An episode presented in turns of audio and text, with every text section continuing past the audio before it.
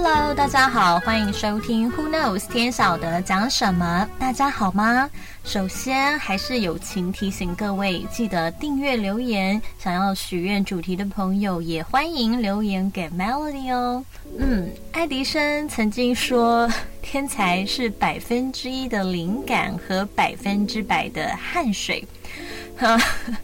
节目开头可以不要这么老套吗？小学生写作文还引用家具嘞。好啦，但是呢，想想我们现在拿手机脸部解锁、用行动支付，都很习以为常。有没有想过，是因为贾伯斯他用他的努力改造了我们的世界呢？还有。里奥纳多，呃，不是皮卡丘，达文西，他究竟是拥有什么样的特质，让他受到启发去解剖人体，还画出了全世界最出名的微笑？是什么造就了天才？汗水还是天分呢？关于这件事情啊，专门研究人文科学的非营利组织和智库阿斯彭研究所的前 CEO Walter Isaacson。艾萨克森就曾经研究过。那么，先来介绍一下这位 Isaacson，他是美国作家，当过记者、教授，曾担任美国有线电视新闻网 CNN 的 CEO，跟时代周刊的编辑，还写过许多天才人物的传记。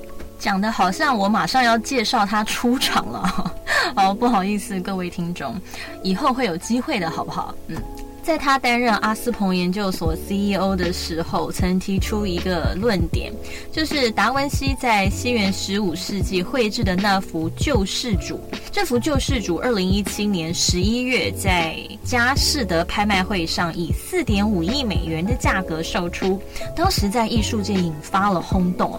那这幅画曾经被历史专家质疑，并非达文西所作。因为没有人可以彻底的确定这个作品是完全出自达文西本人之手，而这位 Isaacson 他就提出他的看法，他注意到在耶稣左手捧着的这个玻璃宝珠后面的长袍没有变形，因为我们都知道，任何物体透过玻璃看的时候，如果这个玻璃品质不好的话，外面的物体或景象就会产生变形，会有一种恍惚模糊的感觉。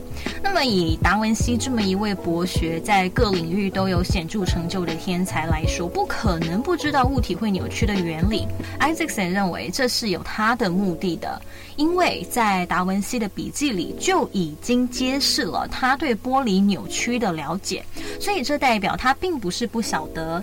关于这点，Isaacson 最喜欢的解释是说，达文西其实是在暗示基督是神奇、非常 mighty 的。我们之前有说，Isaacson 是天才人物的传记作者。在他研究达文西之前，他也研究过班杰明·富兰克林、艾伯特·爱因斯坦、亨利·季辛吉等等。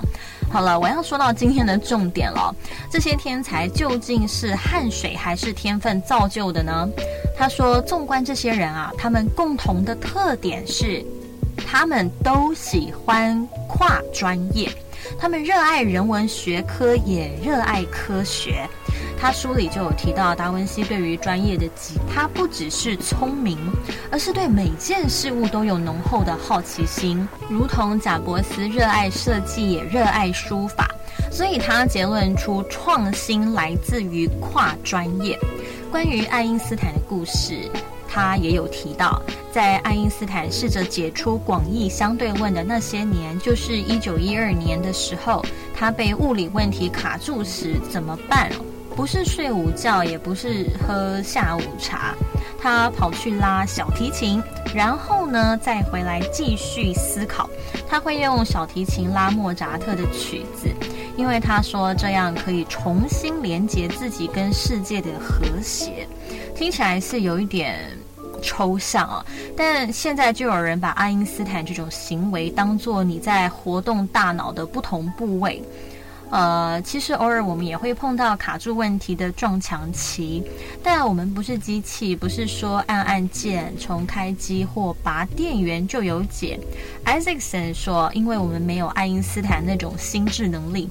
是无法渴望成为爱因斯坦的，但是像达文西、贾伯斯、富兰克林这些人的心智能力不一定是世界顶尖，但他们都有种随性、纯粹又强烈的好奇心去驱动灵感。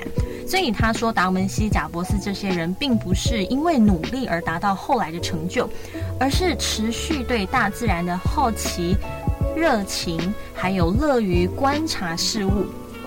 然后在某个领域反复练习，造就他们非常专精，而且跨越许多专业领域。这些种种因素造就出凡人眼中的天才。所以重点其实还是要才华洋溢吧。如果你有以上特征嗜好，喜欢多种学科，最好是文理兼蓄。偶尔还要喜欢拉拉琴、弹吉他的话，上天其实在给你一个讯息：只要经过一番历练，有正向积极的能力，不要说是贾伯斯，二十一世纪的达文西都有可能是你，好吗？那么今天我们的话题就到这。如果你喜欢 Melody 的节目，那么就点一个订阅吧，这样就可以接收 Melody 发布的最新通知哦。